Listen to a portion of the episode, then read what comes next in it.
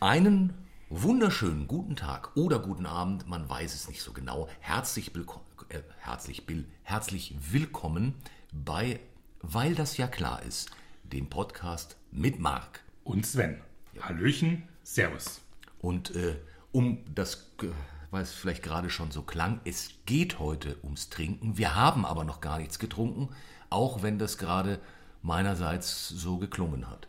Das ist die Vorfreude, die da aus Ich, dir ich, ich, rausspricht, glaube auch. äh, die ihr beim, wenn es um Trankopfer geht, gern schon mal in so eine leichte, vorfreudige Präbetrunkenheit äh, ausschlagen kann. Wir treffen uns heute Abend, also bei uns, während wir das jetzt aufnehmen, ist es früher Abend und wir treffen uns auf ein Glas Rosé. Ja, äh, was sehr sommerliches, was äh, jetzt nicht so zwingend zum Wetter passt, dann ist es eher äh, ja, so herbstlich äh, schwül-nass seit zwei Tagen. Äh, aber da kann man sich mit einem Glas Rosé den Sommer ja wieder schön ins Herzen reintrinken. Genau, genau. Ein bisschen die Sonne aufgehen lassen oder untergehen lassen. Also es ist, äh, kann man jetzt drüber streiten, ob jetzt Rosé mehr Sonnenauf- oder Sonnenuntergang ist. Ich glaube, es ist so ein bisschen wie mit Glas voll, äh, halb voll oder halb leer. Es kommt auch immer darauf an, von welcher Seite man drauf schaut, finde ich. Das stimmt und zu welcher Uhrzeit. Ja. Aber Und ob man noch am Tisch sitzt oder schon drunter liegt. jedoch müsste ich mich entscheiden, würde ich sagen, Rosé ist, das ist der Abend. Es ja. ist das Für mich ist es langsam auch im, eher das Hineintrinken. ja, das ist Abend. äh, so die, die Sonne, die langsam im Meer versinkt. Capriesk Ja. quasi. Ja, um, um dort, dort äh, genau, für immer baden zu gehen, bis am nächsten Morgen eine neue Sonne am anderen Ende wieder aufsteht. Wunderschön. Toll. Ähm, noch noch äh, rein süffeliger in so einen Abend, finde ich, ist ja was mit Blubber. Also mit sowas Sektigem in den Abend reinzutrinken. Und genau das tun wir. Ich mache einfach direkt schon mal Flasche Uno auf. Ja, Äh, ich mag tatsächlich Rosene Brickeler sehr gern. Ich bin jetzt gar nicht so der, oh, der, der super Brickel Champagner Sekt Fan. Also ein bisschen schon. Ähm, aber bei Rosé-Getränken habe ich immer große Freude. also Äh, tatsächlich auch beim Champagner. Äh, wir trinken keinen Champagner, wir trinken vom Weingut Eymann, was der beste Name eines Weinguts überhaupt ist. Eymann. Eymann. Eymann, bester Name für Weingut überhaupt. Weingut Eymann aus der Pfalz. Einen äh, Rosé-Sekt aus äh, 100% Pinot Noir, also Spätburgunder. Prost, Mann. Prost, Mann. Ah ja, mhm, ja. Ha. Ach, das, das schüttelt sich aber schön an. Ich, ich bin ja selber, ich muss zugeben, ich bin auch kein, kein großer Sprudeltrinker. Hm. Das ist nicht so, also das ist eigentlich immer die Wahl, Weißwein oder Sprudel, lieber Weißwein. Aber wenn er so rosé ist, vielleicht ist es auch, dass es dann immer erinnert an, äh, an früher, an, an Kio Royal. Einfach, also nicht vom Geschmack, weil das habe ich damals nie getrunken, konnte ich mir nicht leisten, aber äh, vom Aussehen her. Und es klang immer so äh, nach Noblesse. Ja, hat, hat so ein bisschen. Ja. Also der gefällt mir total gut, weil er also super brütt, super trocken, gleichzeitig eine schöne Frucht. Weingut Eymann kommt übrigens aus Gönnheim. Und ich meine, Ach komm. entschuldige Gönjamin und so. Weingut Eymann aus Gönnheim. Geht es besser? Die Antwort ist nein, geht es nicht.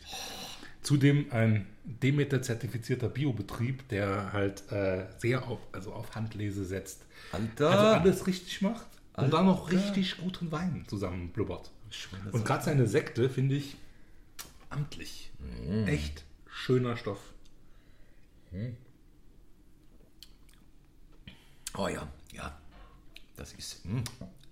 Es ist ja auch, also, äh, welcher ist es nochmal? Ist das der, äh, der Shampoos, der in, also von den bekannten Bekannten, äh, ein teurer Rosé, ist es der Röderer? Ne, Röderer macht diesen Kristall. Genau, aber gibt es da nicht auch einen, also einen, einen von den Jungs, der in, äh, in Rosé. Also dieser Bricard Samon ist äh, klassischerweise der Rosé auch immer schön teuer. Der Moet Rosé ist der einzige Moet, den ich trinken kann. Alles andere halte ich für irgendwo zwischen Körperverletzung und Sodbrennen. Ähm, aber mir fällt jetzt kein so richtig. Der, der Ruinard kommt ganz gern mal als Rosé daher.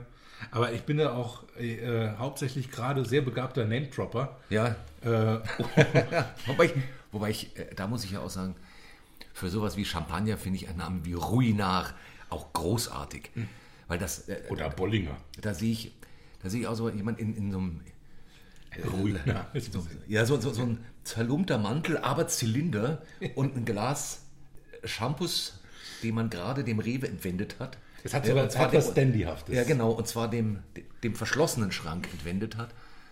Und dann so, und jetzt ein Ruinar auf den schlimmen Verlauf der Dinge. Und damit ist es nicht mehr ganz so schlimm. Genau. Prost. Prost. Santé. Ja, äh, auf ein Glas Rosé. Warum haben wir uns eigentlich für Rosé entschieden? Ich glaube aus Prinzip. Also, es ist einfach nicht das unmittelbar naheliegende und es ist so ein, versteckt, äh, ein, ein versteckter Wein. Und ein bisschen auch ein Stiefkind. Wein. Ja, ja er, hat, er, er hat ja schon irgendwie so ein bisschen zweifelhaft. Er hat schon so einen Ruf weg. Ja. So, Oder sagen wir, ein, ein Ruch. ja. Also irgendwo zwischen Oma-Wein, äh, halbsüße Plörre und Wein für die, die sich eigentlich nicht auskennen. Nicht Fisch, nicht Fleisch, nicht Weiß, nicht Rot. Was will er sein? Wo gehört er hin? Ähm, und das nicht immer zu Unrecht, muss ich sagen. Oh, ganz und gar nicht. Ganz und gar nicht. Es gibt viel übles Zeug, was unter diesem Namen seine Runde macht. Aber das gilt für viele schöne Dinge. Es gibt sehr schöne Dinge, äh, also deren größer Anteil aus verbrecherischen. Ja, ähm, also um es zu benennen, man liest, dass es auch sehr, sehr schlechten Weißwein geben soll ja. und kaum trinkbaren Rotwein. Ah, das habe ich nicht nur gelesen, das weiß ich aus Erfahrung. Ich meine, äh, ich habe angefangen, erstmals Wein zu kaufen und zu trinken. In den 80ern. Da warst Mehr muss, man, ja. mehr muss man dazu noch nicht sagen. Wer jemals ein Weinregal in den 80ern erblickte, weiß, wovon ich spreche. Das übersah man das ging, das, das ging gar nicht Ja. anders, als, als Verbrechen zu kaufen. Also, das, das war alles schlimm. Das, nur, nur, also, da musste man sich richtig einarbeiten, damit man an Zeug rankam. Und, und Das war, äh, ich bin ja sehr, sehr viel jünger, um das an der Stelle nochmal Richtig. ganz kurz zu betonen. beinahe halb so jung. Ja, du, du könntest meine Mutter sein. Genau. Ähm, nee. Hm. Ah, Ja. Naja. Ach, Vielleicht keine sehr gute, aber Richtig. ähm, aber da, da war es bei mir schon besser. Als ich anfing, in Supermärkte mich um Alkoholiker zu kümmern, gerade aus der Pfalz, aus der ich ja komme, gut. waren Supermärkte auch etwas anders bestückt. Da gab es Wein, die man trinken konnte. Und hat Gott sei Dank auch ein äh, Elternhaus, in dem äh, wenigstens basal Wert gelegt wurde auf äh, Trinkbares. Äh, das heißt auf französische Weine zur damaligen Zeit. Ja, da hat die- sich ja sehr viel getan. Da hat sich ja sehr viel getan. die Gnade der vinifizierten Gebote. Ja. Ich meine, das ist, äh, meine, natürlich hier, ist völlig anders, wenn man in einem, also in einem Weingebiet aufwächst oder in München. Äh, wobei ich, ich da auch Glück hatte, ich wurde da auch von der Familie ähm, sozusagen dem Weine, äh, dem, dem guten Weine zugeführt. was hast du für ein Verhältnis zu Rosé? Äh, Sehr gutes. Also das liegt aber auch daran, dass ich mir die, die schlimmen großteils erspart geblieben sind. Ich habe ihn fast nie bestellt in, in, in Restaurants hierzulande. Hier habe ich immer das Gefühl, er ist einfach wegen der Farbe da. Es muss weiß und rot und dazwischen muss ein Rosé stehen. Einfach nur, damit man äh, quasi die Ampel hat. Nee, und ich habe äh, Rosé immer im Urlaub, wenn gehabt. Und das heißt, das ist von, von, von äh, eigentlich, jetzt hätte ich fast gesagt, klein auf. Nicht ganz, aber Wenn ihr bei eurer Segelyacht äh, in der Provence wart. je nachdem. Wie man, richtig, auf der, nee, auf der anderen Yacht. Die, die, also die eine lag ja immer vor Nassau. Äh, es war die, die andere. Ja. Äh, wie hieß sie? Äh, ich weiß nicht mal. Na doch, die Platon 2. Genau. 17 Meter, doppelter Vorhang äh, und äh, Dreispinnaker auf der Rückseite. Ja, Viertürer äh, mit Schiebetür. Und Unterkellert. Richtig. Und jede Menge Knoten. Und, ähm, und der auf einem dieser, und natürlich aufblasbar im Übrigen, äh, auf einem dieser Ausflüge erstmals, nee, es ist, äh, ich habe tatsächlich im, im Urlaub in Italien, äh, wenn, und zwar gerne, das war so, wenn man dann den günstigsten Wein genommen hat, den die Casa, und das waren, war was, wo es Fisch gab. Also, so- und, und zwar so, so Gutfisch, Kleinfisch, Trattorinmäßig. Dann war das gern mal ein Rosé, der empfohlen wurde. Und ich erinnere mich äh, zum Beispiel auch an einmal am, am Gardasee äh, Fisch gefuttert und dann empfahl der freundliche Herr äh, einen Rosé und zu Recht, sehr zu Recht. Und dann hatte ich, wie es manchmal so kommt, ich hatte einfach, glaube ich, ein paar Mal Glück, dass ich zu einer schönen Stimmung und einem guten Essen Rosé hatte. Es war so, und es war jetzt gar nicht so die bewusste Wahl, und der war aber jedes Mal gut. Und wenn es einmal so verhaftet ist, dann ist es, dann ist das ja erstmal geprägt. Das ist dann wie der Pavlovsche Hund. Rosé ist gleich schönes Ambiente, lecker, bisschen innerer Urlaub. Und, und deswegen hat das bei mir jetzt nie diesen, also den, den, den Oma-Touch gehabt. Ich habe ihn aber mitge also so äh, natürlich mitgekriegt. Sobald man es erwähnt, war so, ach, Rosé, äh, mh. Nee, also da sind bei dir die Synapsen äh, frühkindlich anders verknüpft worden. Äh, bei uns zu Hause wurde, wurde einfach kein Rosé getrunken und auch so die Freunde meiner Eltern waren eher klar in dem, was sie tranken, nämlich entweder knackig weiß oder fettrot. Und wir waren ja auch eher in Frankreich im Urlaub, nicht im Süden, wo es halt einfach auch relativ Ja. viel Rosé gibt, sondern äh, immer eigentlich so in der Nähe von, Bo- von Bordeaux. Deshalb gab es dort äh, Bordeaux-Rotweine und die entsprechenden Weißweine und Muscadet war so die Droge der Wahl. Ähm, aber weil das halt auch so jetzt so geil zu Meeresfrüchten Ja. passt. Und, Ah. äh, Austern und Muscadet, das Ah. ist einfach sehr vernünftig. Juhu. Und ähm, das, was so im Umfeld dann mal wer an Rosé bestellt hat, war auch tatsächlich eher dieses parfümierte Zeug. Äh, eher der süßliche, äh, schräge Wein. So der äh, Dornfelder als Rosé, wo auch noch dick lieblich draufsteht. Äh, oder mal Weißherbst oder sowas. Äh, deshalb hatte das bei mir lang, also wirklich sehr, sehr lang das Stigma von, also muss ich jetzt nicht trinken, weil es gibt ja auch äh, richtige Weine in Weiß und Rot. Aber so seit, seit ein paar Jahren, und das noch gar nicht so viele, ähm, hat auch der Rosé bei mir äh, deutlich gewonnen, weil einfach die, diese ganz klare Erkenntnis da ist, es gibt bei allem Gut und Mies und das gibt es auch bei Rosé. Und es ist halt zudem einfach eine andere Machart, die ganz andere Charaktere reinbringt in ähm, den Weingenuss. Ja. Weil ein Rotwein, der so gemacht wird wie ein Weißwein, bringt natürlich schon nochmal eine andere Aromatik mit ähm, und äh, ist viel leichter als ein Rotwein, hat aber gleichzeitig nochmal so andere Tannine und andere Strukturen wie ein Weißwein. Deshalb findet man da schon auch sehr viel Genuss drin, den es in den beiden anderen einfach nicht gibt. Ähm, insofern hat er in letzter Zeit schon schwer gewonnen, der Rosé. Und der schaut halt auch hübsch Ja, aus. ich, ich muss gerade, ich bin gerade noch ein bisschen. Du hast gerade ein, ein, ein Wort benutzt, was ich seit sehr, sehr langem nicht mehr gehört habe und was sofort so innere Schauderwellen erzeugt hat, nämlich Weißherbst. Das ist sofort, das, äh, das also, das, äh, huh, das Grauen. Ich meine, Her- Herbst und, und, und, und Nebel, das ist ja auch gern grau. Ja. Und dieses so ein, ein kühler Wind hat mich gerade durchfahren. Mit, ich wollte gerade schon Knoblauch holen. Ähm, Weißherbst übrigens nomenklatorisch bezeichnet immer einen Roséwein, der keine Cuvée ist, sondern nur aus einer Rotweintraube hergestellt ist. ah, Dann ist es ein Weißherbst und nur dann darf er Weißherbst heißen. ich verstehe. Oh, hab ich Um eine kurze Klugscheißerei einzu. Donnerlütchen. Brieseln. Ey, Mann. Haha.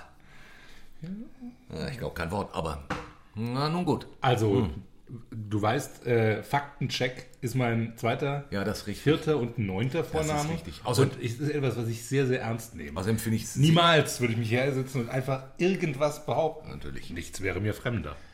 Ja, und es klingt auch irgendwie natürlich logisch. Also klar, nur eine Traube, wie nennt man das? Weißherbst. Würde Ja. ich auch so benennen, Ja. wenn ich es zuvor getrunken hätte.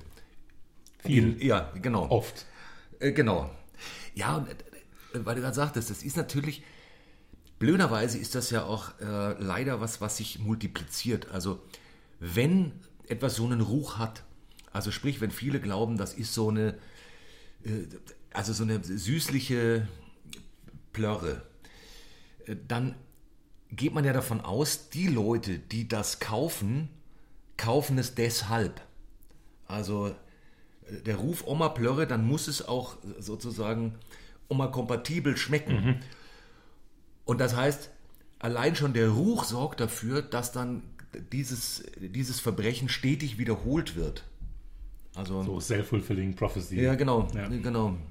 Also man hat mehr vom Schlechten, weil äh, man sich denkt, ach, äh, die wollen ja auch das Schlechte. Und natürlich kommt dazu, dass ja meistens äh, genau diese Dinger auch einfach sackbillig her im Verhältnis zu was Gutem äh, sackbillig herzustellen sind. Also mei, früher durfte ich, also eben in den schlimmen Jahren, in der dunklen Zeit, durfte ja auch ein Wein nicht mehr als drei Mark kosten.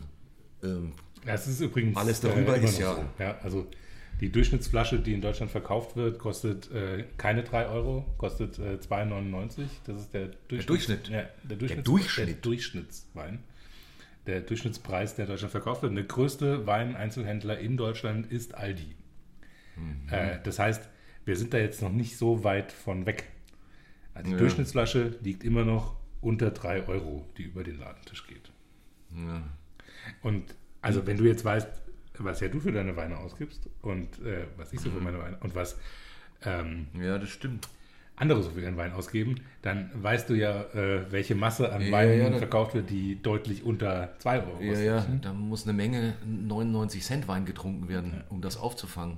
Aber äh, also liebe, liebe engagierte Trinker da draußen, also bitte bedenkt, da sind wir, das ist auch nicht anders, als es beim Fleisch der Fall ist.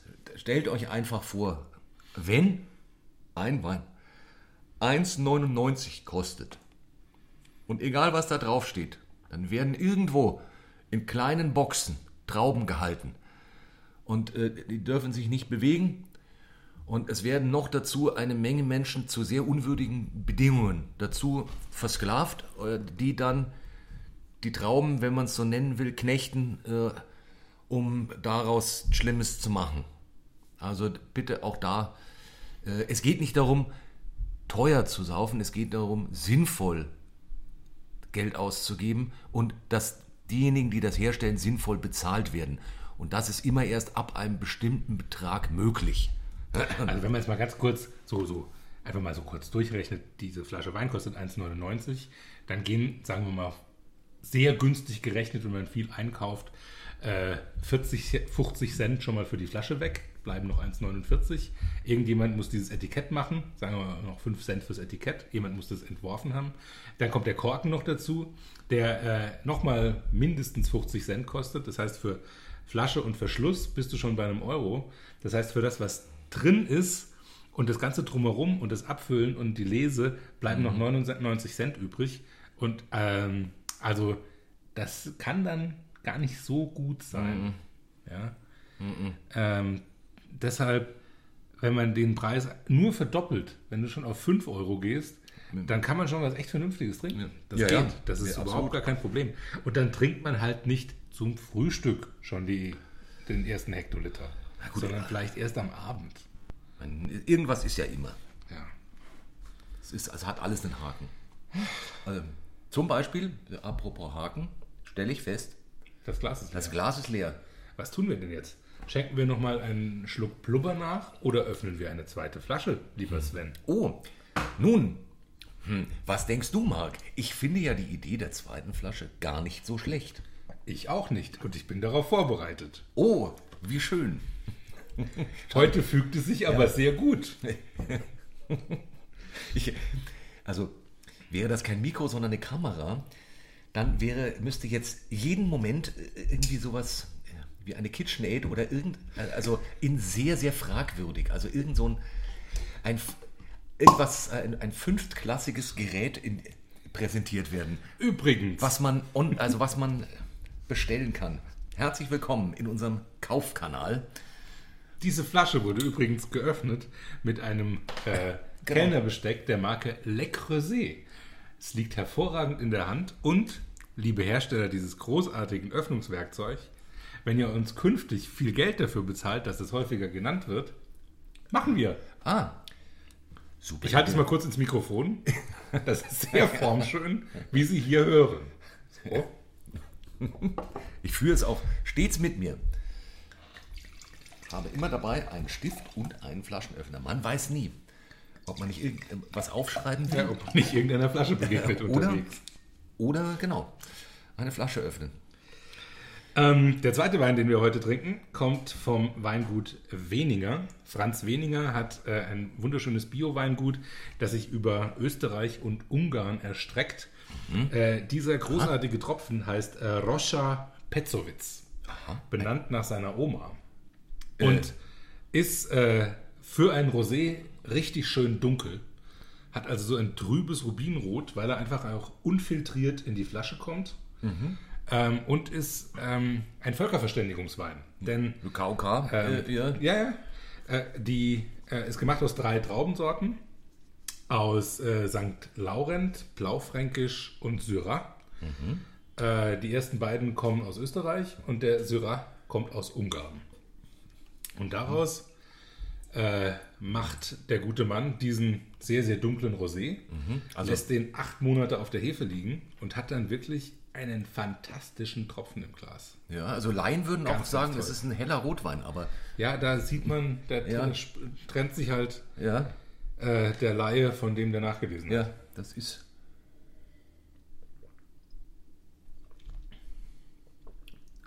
Oh. Oh. Das ist aber ein fröhliches Tröpfchen. Nicht wahr? Oh ja. Ich finde ihn auch so ein bisschen unanständig. Ja, Erinnert mich auch so ein bisschen an einen Cabernet Franc, so ganz leicht. Weil er so ein, so ein das- spitzbübiges Untenrum-Aroma hat, finde ich. aber der, wirklich. Hm.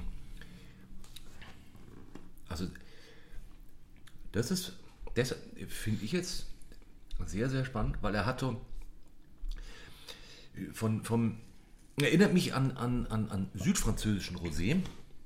Also ich habe, äh, Ja, wegen dem Syrah, vermutlich. das kann sehr gut sein und ich habe die, die meisten Rosés wahrscheinlich äh, in äh, Nizza äh, getrunken. Weil der dort, da ist der, äh, da ist es sehr üblich, das ist Ja. dort Tradition. Also da sind sie auch, mögen sie dort auch sehr äh, und hat dort keinen Ruch. Und, und der hat was, was ich tendenziell von dort kenne, aber gepaart mit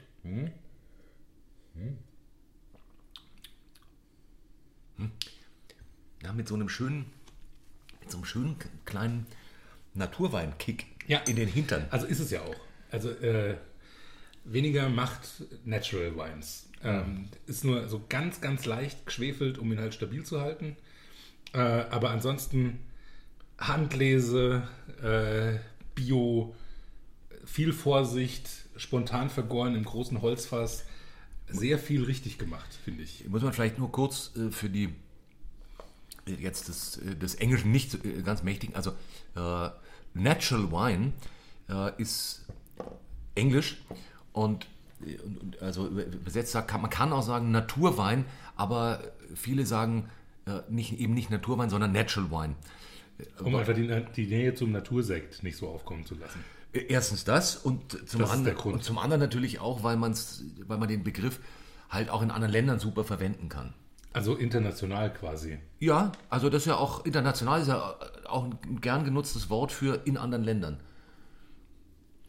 Damit hast du es sehr schön erklärt. Jetzt habe ich es auch begriffen. Ja, es ist es. Es ist. Mann, die bunte Welt des Marketings. Alter, Das ist echt verblüffend.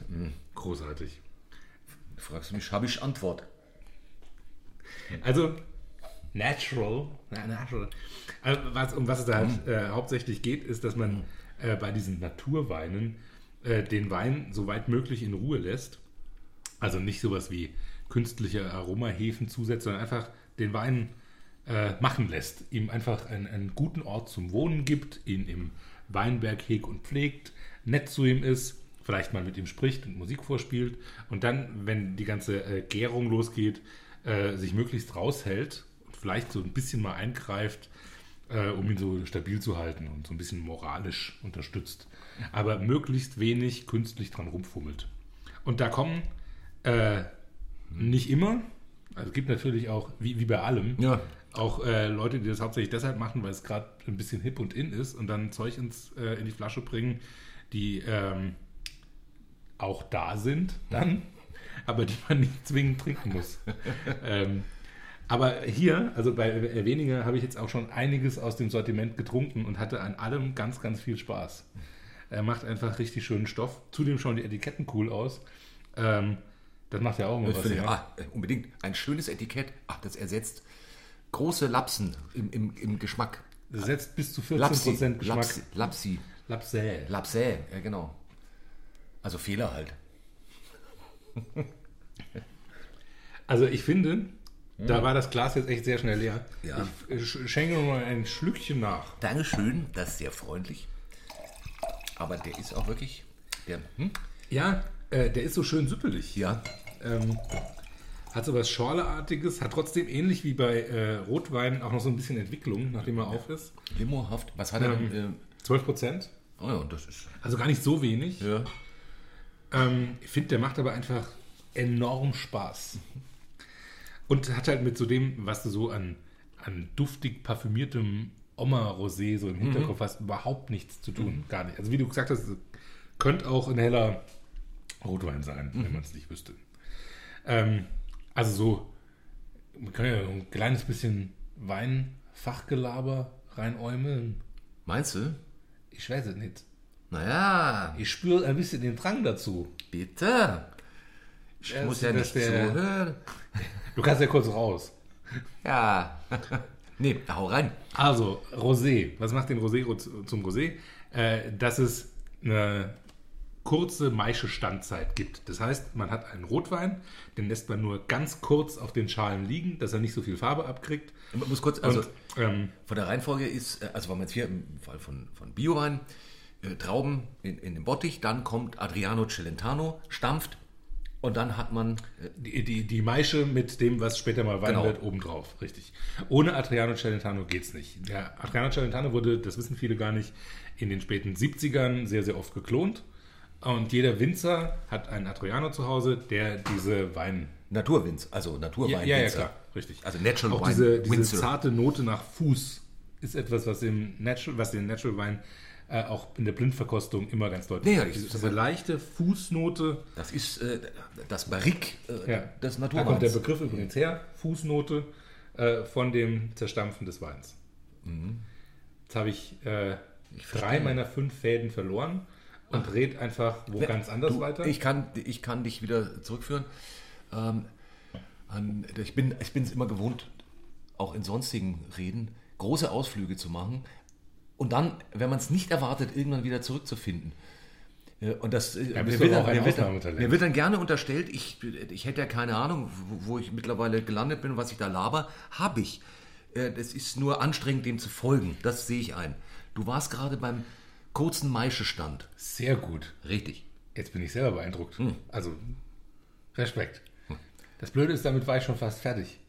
Ah. Äh, der kann bei Rotwein gerne Wochen und Monate betragen und beim äh, Rosé sind es nur äh, Stunden oder Tage. Also wird gemacht wie in Weißwein. Beim Weißwein ist der, der Stand auch nur ganz kurz. Wenn man das länger stehen lässt, wird lässt, wird es ein Orange. Also wenn man einen Weißwein macht wie einen Rotwein, dann wird es ein Orangewein. Und wenn man einen Rotwein macht wie einen Weißwein, wird es ein Rosé.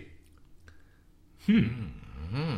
Spulen Sie zurück und schreiben Sie das mit. Das war Weinwissen live und zum Mitnehmen. Bitteschön. Wir sind ja ein Service-Podcast. Donnerlütchen. Ja. Ähm, Falls, falls jetzt äh, kurz äh, nur sich jemand gefragt hat, warum habe ich jetzt noch nie bei Aldi einen Orange gesehen und auch in der Speisekarte kommt nur Rot-Weiß äh, und Rosé. Rosé vor, aber kein Orange.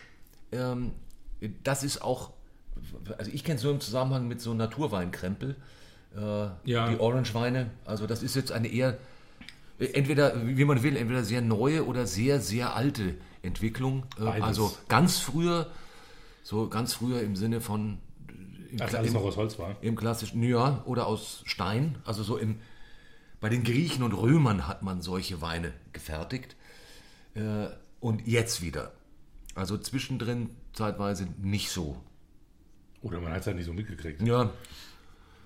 Ja, gut. Ja. Ja, vieles ja nicht. Also da ist es übrigens ähnlich wie bei allem anderen sonst. Da gibt es herausragendes und nicht so gutes. Ja, manche sind einfach nur orange. Richtig. Also das ist. Da gibt's, also manche sind sogar echt sehr orange. Ja, das stimmt. Aber das ist ja sogar bei Orangen so, dass da einige echt beschissen sind. Ja.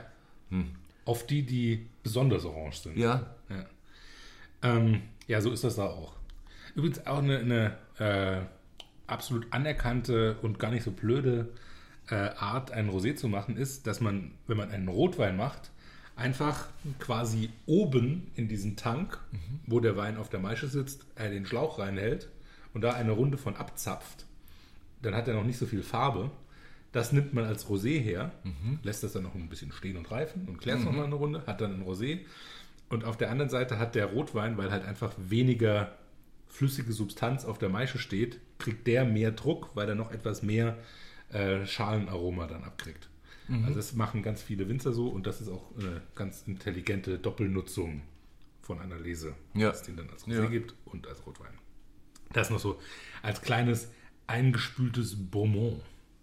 Oh. Oh la la. Wir haben übrigens die halbe Stunde Grenze unseres Podcasts soeben überschritten Oh, Donnerwetter. Und äh, könnten das zum Anlass ist nehmen, eine kleine Pause zu machen. Ja, das- die Zeit vergeht mal wieder wie im Flug. Ah, temps perdu. Nun, ähm, dann würde ich sagen, äh, geben wir die Gelegenheit. Ach, nach der Pause übrigens, fällt mir gerade ein. Äh, nach der Pause gibt es nicht nur unsere äh, ja, allseits beliebte Rubrik What the Fact, finde den Fakt, sondern wir haben nach der Pause außerdem noch einen Gast. Ja, wir begrüßen äh, mit, mit äh, frohem Herzen Ja. äh, und sind sehr, sehr froh, dass sie es noch geschafft hat. Sie kam vom Flughafen direkt hierher, stand im Stau und kam deshalb erst jetzt gerade hier rein. Äh, unsere heutige Gästin Rosalinde Brüm. Sie ist Rosébeauftragte des Bundes der westfälischen Gewohnheitstrinker, Fachfrau für Farbfragen aller Art und sehr begabte Jongleurin. Hallo, Frau Brüm. Guten Abend. Ja, schön. Äh, dann machen wir jetzt eine kurze Pause, schnaufen durch und wünschen gute Erholung. Äh, als Motivation zum Zurückkommen, danach gibt's What the Fact.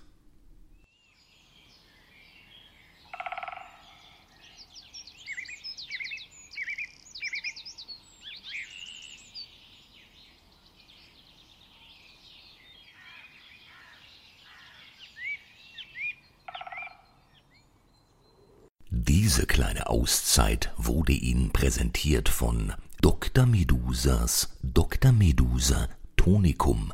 Nur echt von Dr. Medusa. Das war's mit unserer Pause. Ich hoffe, ihr habt euch erholt und habt kurz durchgeatmet. Ähm, wir haben in der Pause äh, ausgeschnick, schnack, schnuckt, dass äh, dieses Mal der Herr Kemmler mit seinem What the Fact zum Thema Roséwein beginnt. Und somit übergebe ich an dich. Soll ich vielleicht nochmal einen Schluck Ja, nachfüllen? ein kleines Schlückchen vielleicht, bevor es äh, losgeht. Sicherheitshalber finde Äh, ganz- richtig. Ganz kurz für die Neueinsteiger, what the fact. Ähm, wir beide werden nun zum Thema, also dem Rosé, ein paar Fakten präsentieren. Und in jeder Einlassung ist ein einziger tatsächlicher Fakt drin, der muss gefunden werden.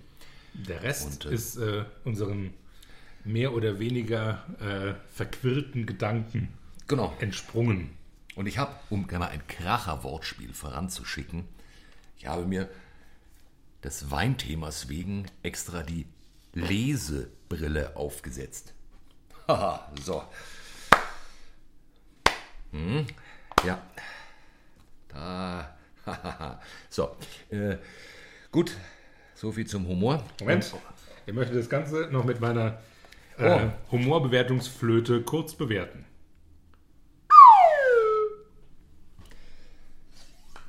Nun, mir viel jetzt Glück beim nächsten Mal. Äh, fangen wir also an. Der Rosé. Der Rosé nämlich hat eine sehr bunte Geschichte, was die Herkunft seines Namens betrifft.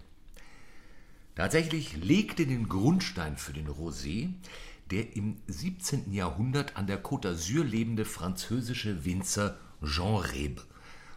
Aufgrund der Dekrete des ungeliebten und gestrengen Kardinals Richelieu war es für ein paar Jahre den Südfranzosen untersagt, Rotwein herzustellen.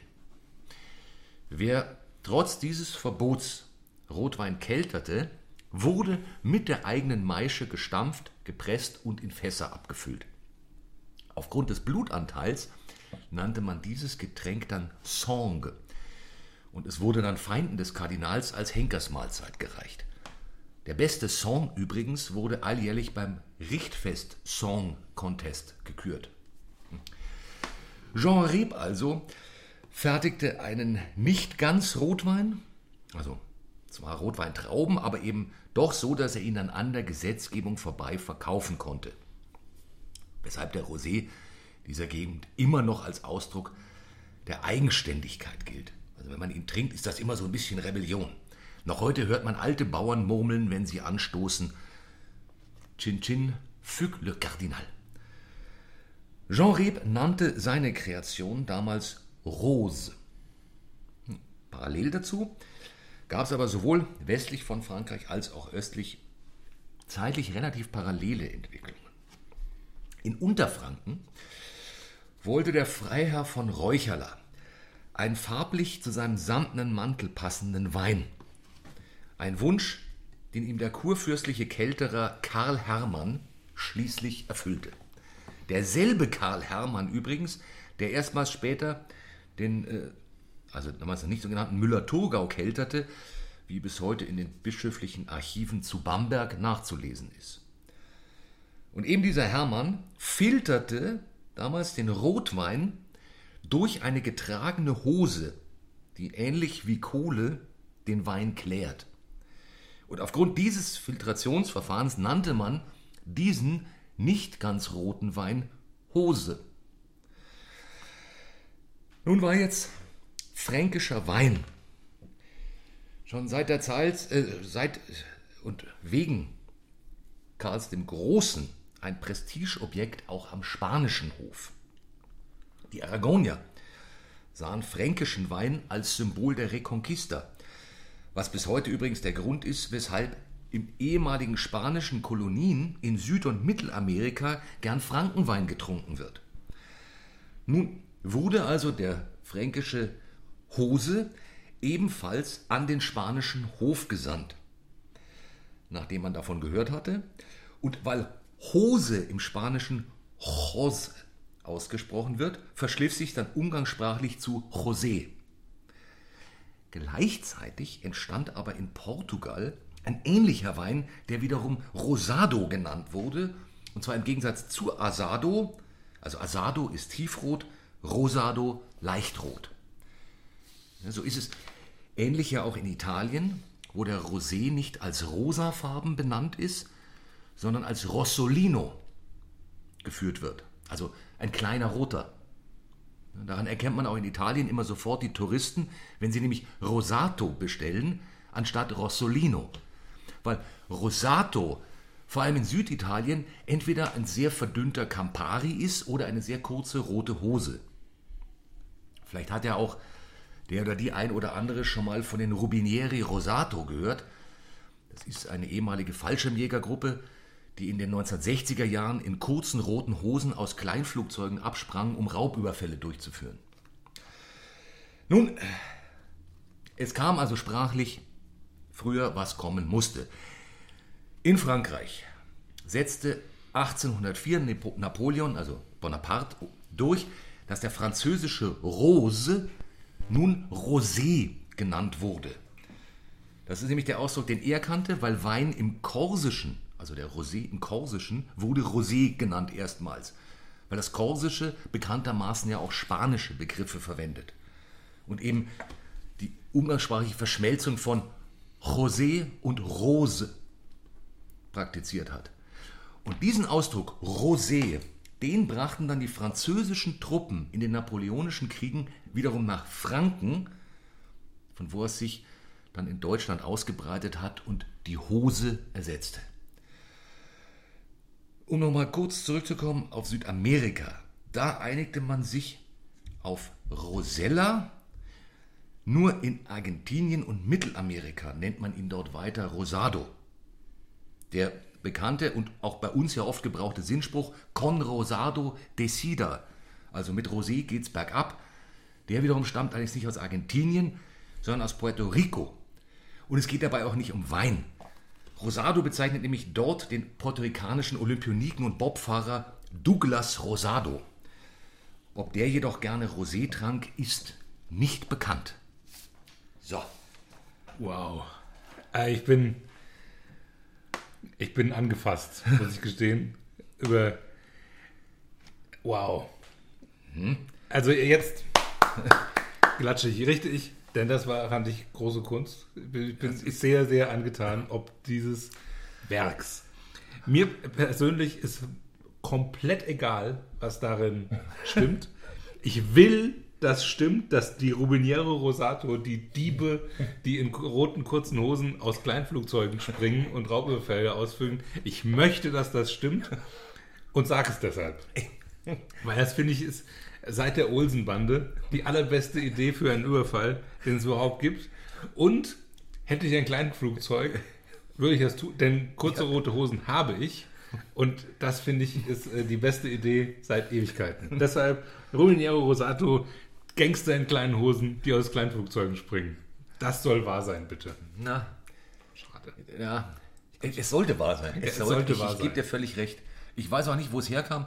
In dem Moment dachte ich mir, das, das bestimmt, das ist. Das müsste es äh, geben. Das ist, Und es gibt bestimmt mehrere Paralleluniversen, wo es das gibt, weil es Ja. so richtig ist. Ja.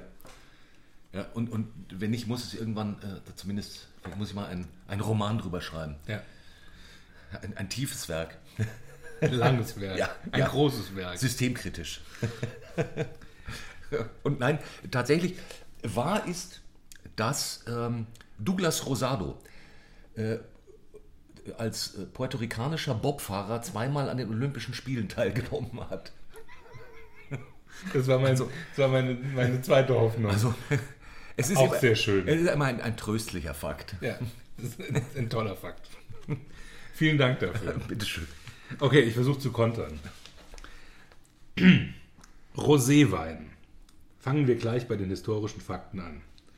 Im Jahre 1878 wurde unter Kaiser Friedrich III. das Ministerium für landwirtschaftliche Kultivierung gegründet und von diesem Ministerium wurde noch im gleichen Jahr das Institut für Weinbau in Geisenheim ins Leben gerufen, um sich dem Thema Wein, einem dem Kaiser sehr am Herz liegendes Thema, wissenschaftlich zu nähern.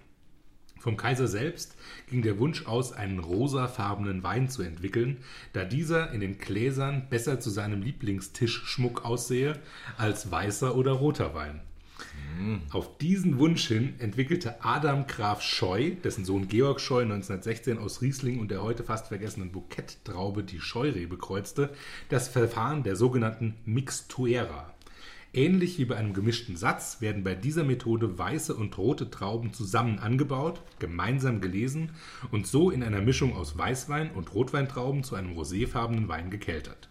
1881 folgte dann ebenfalls aus Geisenheim die gesetzliche Regelung, die definierte, dass Rosé offiziell die dritte Farbe des Weins sei und folgenden Kriterien entsprechen muss. Erstens, die Farbe muss zwischen Lachsrosa und hellem Kaminrot liegen. Zweitens, es müssen weiße und rote Trauben verwendet werden, die zusammen angebaut wurden. Und drittens, er darf nicht über 12% Alkohol haben. Diese Regeln hatten Bestand bis in die 60er Jahre, als in der Novelle des Weinbaugesetzes die Regeln neu definiert wurden. Damals wurden die Farben Violettwein für Weine aus der heute kaum noch bekannten Auberginentraube und Goldwein für in Messingfässern gereiften Süßwein als weitere Weinfarben definiert, in einer späteren Überarbeitung des Gesetzes dann aber konsequenterweise wieder entfernt. In den 70er Jahren boomte die Nachfrage nach Roséwein so sehr, dass im großen Stil Roséwein gefälscht wurde. Dazu wurde billiger Weißwein auf die übrige Maische von Rotwein gekippt und dadurch gefärbt und dann mit Rosenwasser und Vanillin aromatisiert. Die so entstandenen Weine sind. Wow. Was denn? Die Vorstellung. Da kann ich doch nichts dafür. Das ist schrecklich. Die so entstandenen Weine sind wohl zentral schuld an dem schlechten Ruf, den Rosé zuweilen heute noch hat. Ebenfalls in den 70er Jahren kam der mexikanische Drogenkartellboss Francisco, äh, Francisco Hernandez in Kontakt mit Roséwein und war begeistert. Er fragte in einem Treffen der Bosse seinen Kartellboss-Kollegen Miguel Maria Quintero, wie dieses köstliche Getränk denn hergestellt würde, und jener machte sich einen Spaß daraus zu behaupten, dass Roséweine, äh, dass Rosé Weißwein wäre, in dem Flamingos baden. Hernandez probierte das in seinen ausladenden Kellern aus. Als sich der Wein aber auch nach mehreren Wochen nicht rosa verfärbt hatte, wurde er so wütend, dass er die Flamingos mit einer Machete abschlachtete, was als das Flamingo-Massaker von Suarez in Geschichte einging.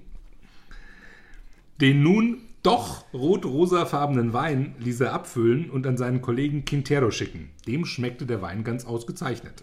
Als er dann aber erfuhr, wie er entstanden war, war das der Beginn des ersten großen Bandenkrieges zwischen den Kartellen. Tatsächlich ist Rosé die beliebteste Weinart in ganz Mittel- und Südamerika. Die meistverkaufte Sorte ist der aus Chile kommende Carmaniere Rosado, der gerade bei Asado-Grillfesten sehr beliebt ist und gerne auf Eis getrunken wird. Bei einer Reise durch Südamerika kam der Spanier Javier Gabriel di Sangriata in den 60ern in Kontakt mit diesem Getränk und entwickelte daraus noch auf dem Rückflug auf die Balearen das Rezept für Sangria.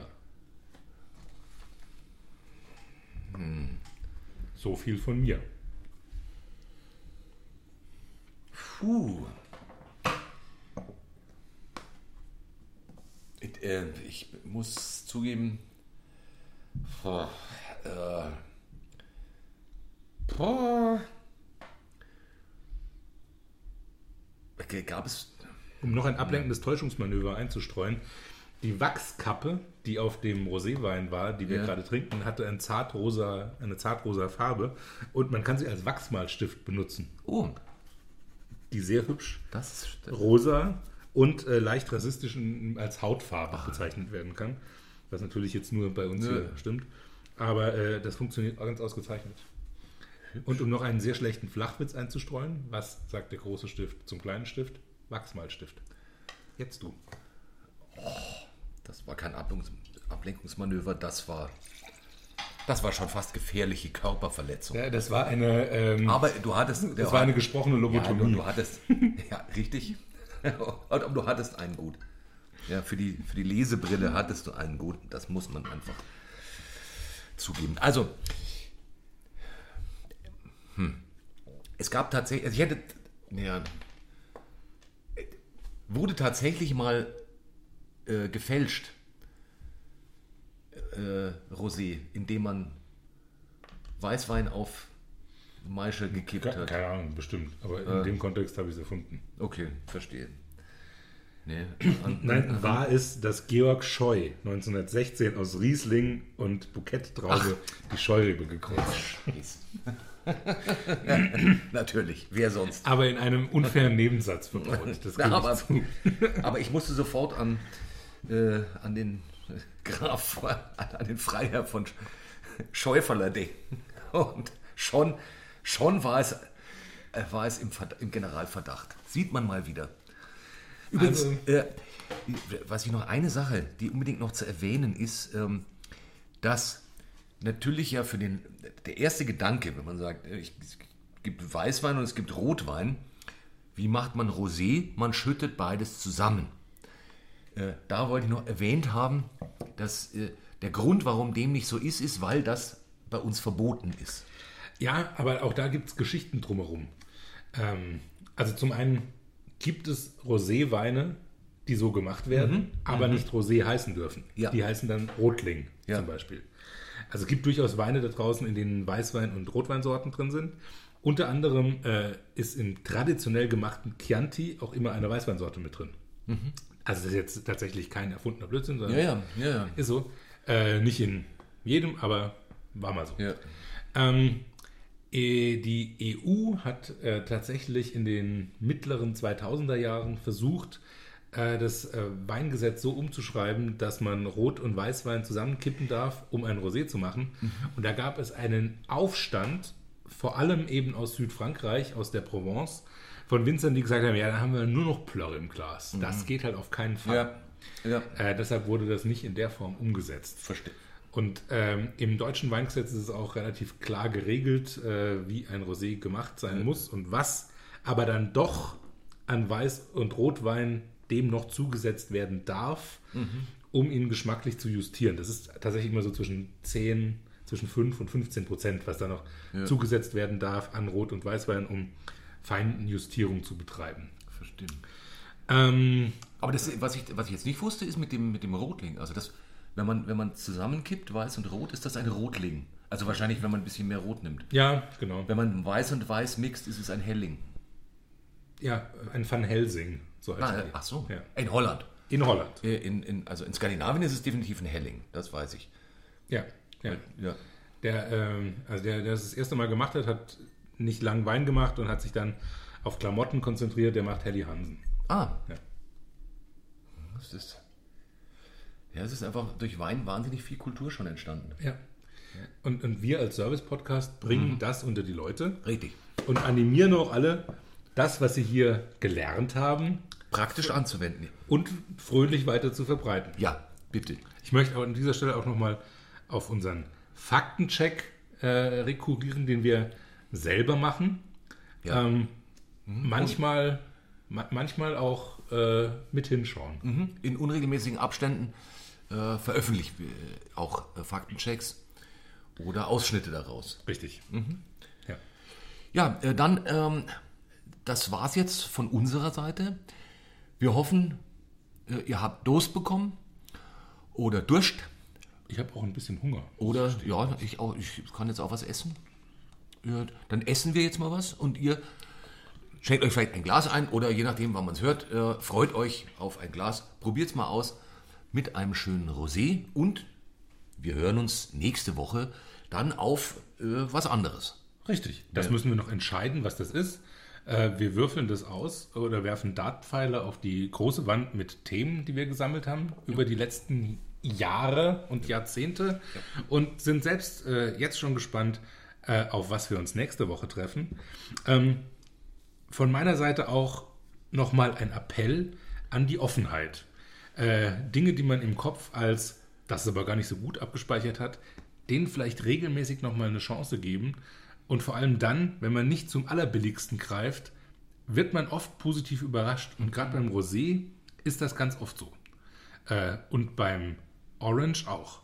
Und beim Weißwein erst recht. Und beim Rotwein sowieso.